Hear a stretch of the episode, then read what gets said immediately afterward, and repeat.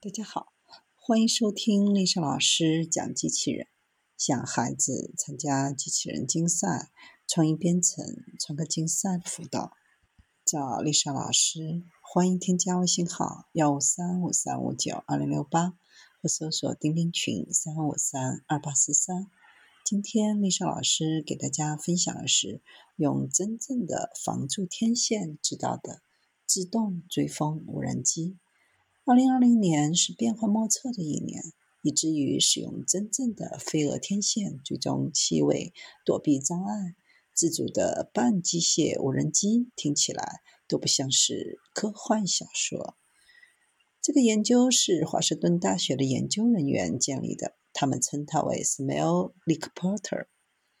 检测和定位气味的能力具有广泛的潜在应用，可能会使用狗。来追踪和感知气味的和方向，而对于 Smell Leak Porter 来说，它可以在任何复杂的环境当中进行导航，而且可以避免对狗对人造成伤害。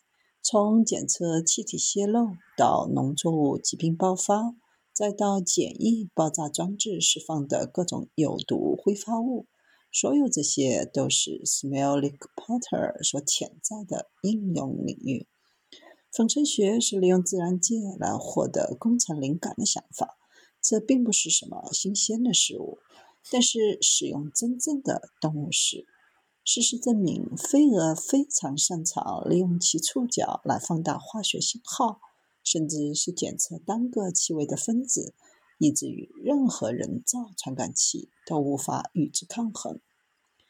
这次研究人员使用的是真正的飞蛾天线，在去除触角之前，研究人员先对飞蛾进行麻醉，然后将它们冷冻，以备将来用于教学和研究。